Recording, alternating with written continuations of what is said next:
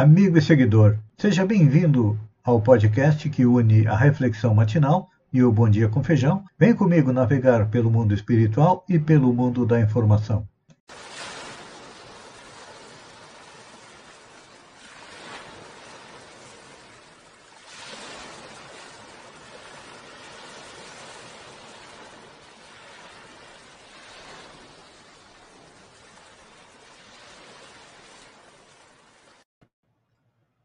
Olá, amigo e seguidor.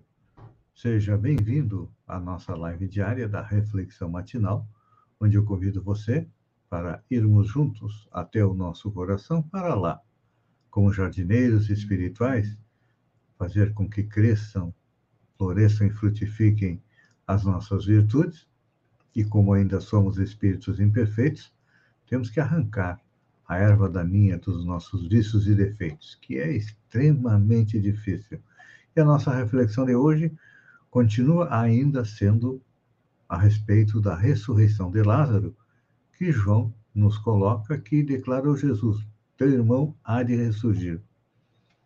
As palavras de Jesus foram dirigidas a Marta, que era irmã de Lázaro, amigo de Jesus, que havia morrido segundo a tradição do Evangelho. Mas a gente sabe que Lázaro ainda não havia se desligado do corpo, então seu espírito ainda poderia retomá-lo, e foi o que aconteceu. Jesus o chamou para fora da sepultura e ele é ressurgiu.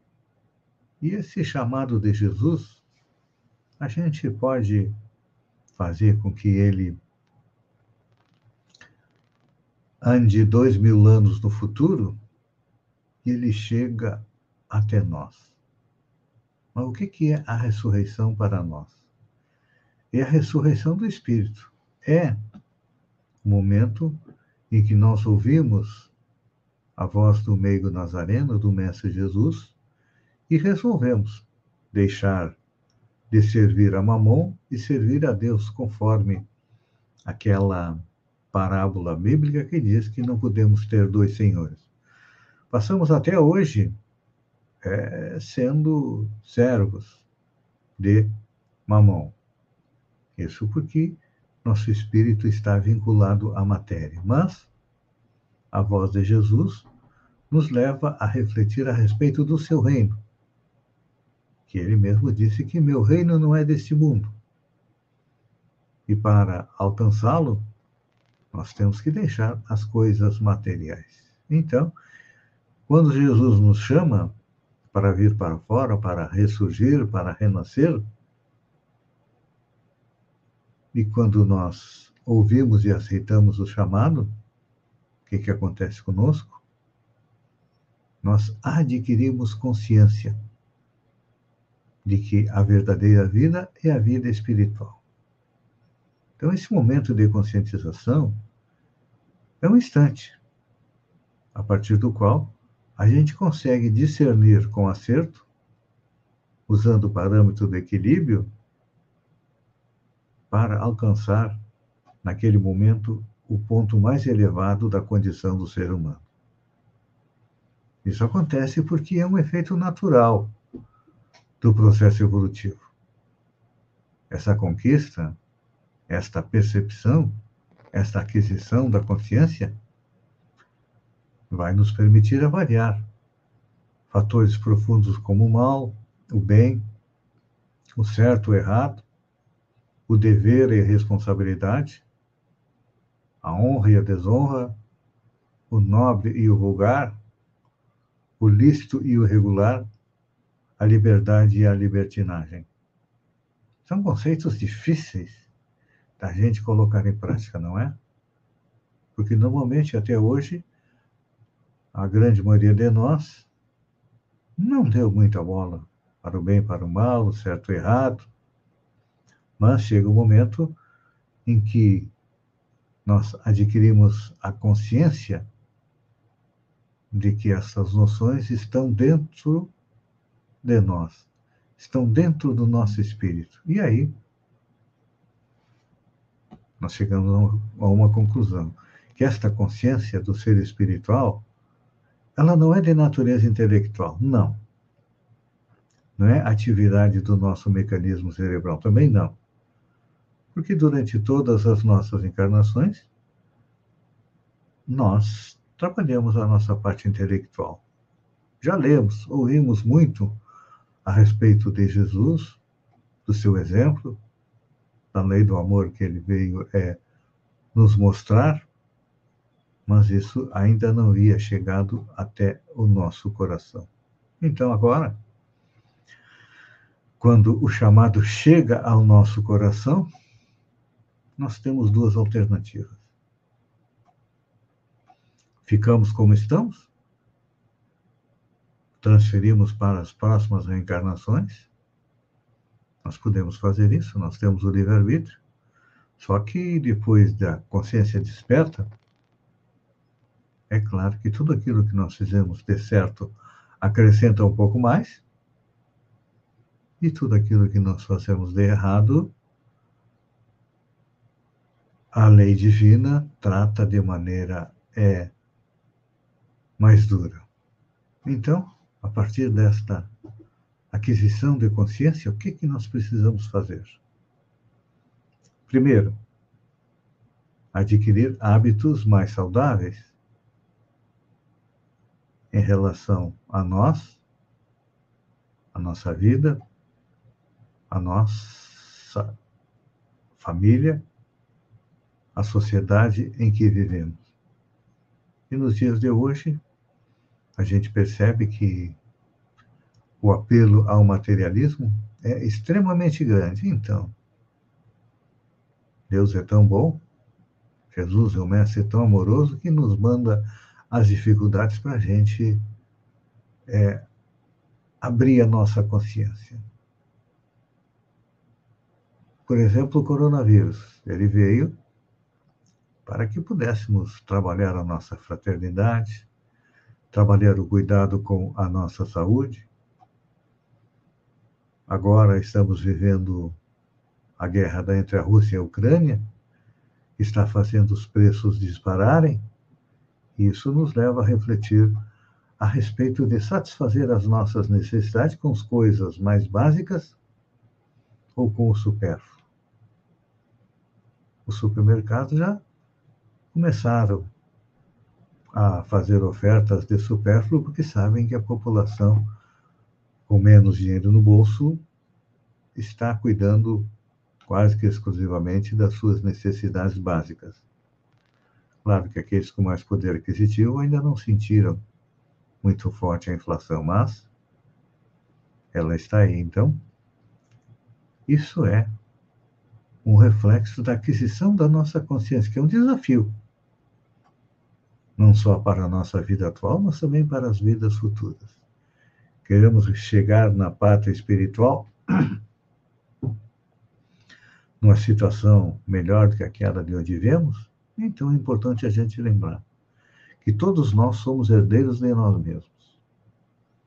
O que nos atinge é reflexos das nossas ações no passado. Então, vamos começar a semana refletindo a respeito da importância da nossa parte espiritual e da importância de chegarmos à pátria espiritual numa situação melhor do que quando de lá partimos. É um exercício, porque, como eu sempre digo, os vícios e defeitos estão muito arraigados dentro de nós, mas, como cada um de nós também tem virtudes, quem sabe se esta não é a semana de trabalhar uma das virtudes. Você pode escolher humildade, modéstia, piedade, tolerância, perdão, a escolha é sua e a colheita também. Pense nisso, enquanto eu agradeço a você, meu querido amigo, por ter estado comigo durante esses minutos. Fiquem com Deus. Um beijo no coração e até amanhã, no amanhecer, com mais uma reflexão matinal. Até lá, então.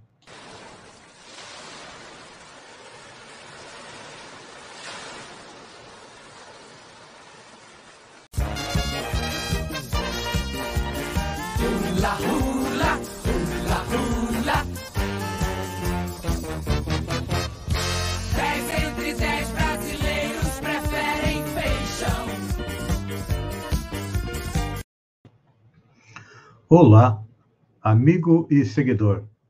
Seja bem-vindo à nossa live do Bom Dia com Feijão, onde eu convido você, vem comigo, vem navegar pelo mundo da informação com as notícias da região, Santa Catarina, do Brasil e também do mundo. Começamos com Balneário Gaivota. Clima de alegria em Balneário Gaivota. Finalmente as tainhas chegaram. Pois é. O final do mês de maio trouxe um alento para nossos pescadores com a chegada das tainhas. O pescador gaivotense, Magal, e sua turma fizeram a festa no dia 26 de maio com uma puxada de rede muito boa. O vídeo que eu postei rendeu 32 mil visualizações e quase 600 compartilhamentos. É os nossos pescadores, ou melhor, são os nossos pescadores de Balneário Gaivota fazendo é, sucesso. Processo seletivo número 5, barra 2021. A Secretaria de Educação de Araranguá informa a chamada 09 do processo seletivo 05, barra 2021 para as seguintes vagas.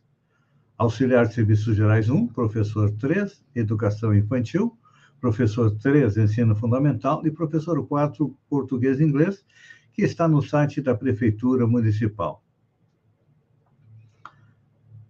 De cara nova, com a repaginação completa, a Compé já lançou um novo site, melhorando a navegação e utilizando tecnologias, bem como demonstração de negócios em que atua, tudo em um único lugar, com, com adaptação também para o móvel. Agora, não existe limite para a navegação. O novo canal também visa proporcionar maior interatividade com os cooperados e clientes, possibilitando todos ficarem mais informados, conhecendo também mais sobre a instituição e seus benefícios. É só acessar coperja.com.br para acompanhar as notícias, informativos e demais é, assuntos. Indo agora para Santa Catarina, perdemos a primeira posição. Pois é. A Gerdau é a empresa mais inovadora da região sul. O grupo desbancou a multinacional Whirlpool de Joinville, agora vice-líder. O top 5 é completado pela terceira colocada Lojas Renner, em quarto empresa Randon, e a Randon. O resultado da 18ª edição de Campeãs da Inovação, do ranking pioneiro no jornalismo econômico brasileiro, foram revelados nesta segunda-feira, dia 23, através do canal do YouTube da revista Amanhã.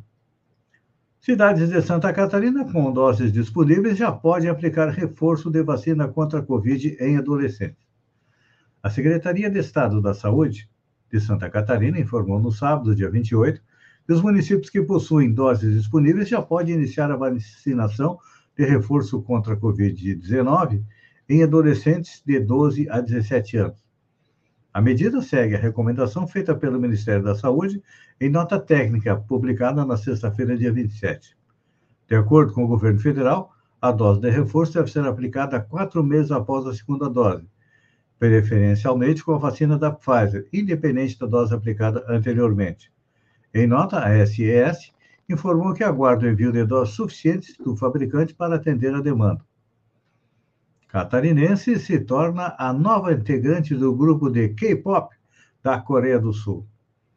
A catarinense Gabriela Dalcin, de 19 anos, é a mais nova integrante do grupo feminino de K-pop Blockshaw, na Coreia do Sul. A notícia foi confirmada pelo pai da jovem no sábado, dia 28, nas redes sociais da gravadora das artistas.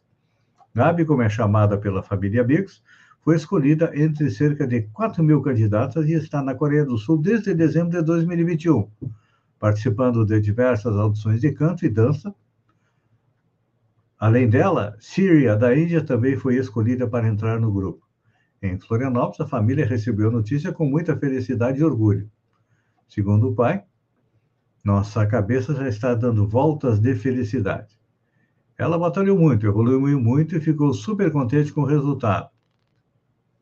A jovem que nasceu na capital catarinense começou a ouvir a K-pop com 13 anos e em 2018 entrou para o grupo cover do gênero na cidade e desenvolveu mais ainda o lado artístico. Um ano depois, ela já colecionava 13 premiações em concursos de K-pop. Polícia Rodoviária Federal muda discurso ao falar sobre a abordagem que resultou na morte de Genivaldo Santos no Sergipe. Dois dias depois de afirmar que os agentes fizeram uso de spray de pimenta e gás lacrimogêneo e que a morte de Genivaldo de San Jesus Santos, de 38 anos, foi uma fatalidade, desvinculada da ação policial, a Polícia Rodoviária disse neste sábado, através da Coordenação de Comunicação, que não compactua com as medidas adotadas por seus policiais durante a abordagem. Segundo a nota, publicada pelo Coordenador-Geral de Comunicação Institucional da Polícia Rodoviária Federal, Marco Territo, assistimos com indignação ao fato ocorrido em Umbaúva, envolvendo policiais rodoviários federais que resultou na morte do senhor Genivaldo Jesus Santos. Os procedimentos vistos durante a ação não estão de acordo com as diretrizes em cursos e manuais da nossa instituição. A ocorrência desta quarta-feira e a morte recente de dois PRF no Ceará implicou na avaliação interna dos padrões de abordagem. Afirmo que já estamos estudando nossos procedimentos de formação de aperfeiçoamento e operacionais para ajustar o que for necessário para prestar um serviço de excelência. É, eu estava vendo uma reportagem a respeito deste fato lá no Sergipe, e segundo a reportagem, nos manuais de onde estudam os policiais que estão entrando na corporação, foi retirado a disciplina de direitos humanos, ou seja, inexistem os direitos humanos. Então, o que nós vimos lá, aquela câmara de gás ambulante, não é proibida, não. Agora diz que estão atualizando os manuais. Por quê? Infelizmente, a Polícia Rodoviária Federal segue as demais polícias do Brasil, que são a polícia mais letal é, no mundo. Mudando de assunto, e olha, para vocês verem, somente no sábado, dia 28, os agentes envolvidos foram afastados das funções, ou seja, continuavam trabalhando normalmente. Disney Mais anuncia a volta de Mandaloriano. A Disney Mais anunciou a volta da série O Mandaloriano, de Mandalorian, em um post publicado nas redes sociais. A plataforma revelou que as aventuras do personagem título continuarão na terceira temporada, com estreia em fevereiro de 2023. Criada por John Favreau, o diretor de Homem de Ferro, O Rei Leão, O Mandaloriano foi a primeira série live action do universo Star Wars e traz o chileno Pedro Pascal, que trabalhou em Mulher Maravilha, como papel título. Mas seu grande destaque foi Grugo, o pequeno personagem verdeado que ficou conhecido como Baby é Yoda. E olha, falando em Star Wars, é, foi lançada esta semana mais uma série live action com Obi-Wan Kenobi. Exército notifica Igreja Evangélica que faz sorteio de espingarda no Espírito Santo. A rifa uma espingarda, calibre 12, feita por uma igreja evangélica na cidade de Serra, no Espírito Santo, virou alvo do Exército para averiguar se houve algum tipo de irregularidade. De acordo com a Rede Gazeta, afiliada da TV Globo no Espírito Santo, o Exército mandou uma notificação para a igreja Povo da Cruz pedindo esclarecimentos. Armas e munições não fazem parte de uma lista, ou melhor, fazem parte de uma lista de objetos que não podem ser sorteados, inclusive segundo o decreto federal. De acordo com o decreto 70.951, o artigo 10, está escrito que não poderão ser objeto de promoção mediante distribuição de prêmio, medicamento, combustíveis, lubrificantes, armas e munição, assim como explosivos, fogos de artifício, de estampido, bebidas alcoólicas, fumos e seus derivados. O pastor Dinho Souza comentou a polêmica em uma rede social nesta sexta-feira. Segundo ele, o sorteio da arma será realizado quando todos os bilhetes do valor de 100 reais forem vendidos. A rifa e a rifa arrecadar 25 mil reais. A entidade também declarou que o vencedor precisa estar habilitado para levar o prêmio. Ou seja, então é uma enrolação, né? Poucas pessoas têm habilitação para ter arma. E outra coisa, uma igreja fazer uma rifa de arma Será que não, todos nós estamos precisando de uma arma para nos defender? Significa que a situação do Brasil está mais feia do que a gente pensa. Amigo e seguidor, obrigado pela companhia, fiquem com Deus e até amanhã, no amanhecer com mais um Bom Dia com Feijão. Um beijo no coração e até lá, então.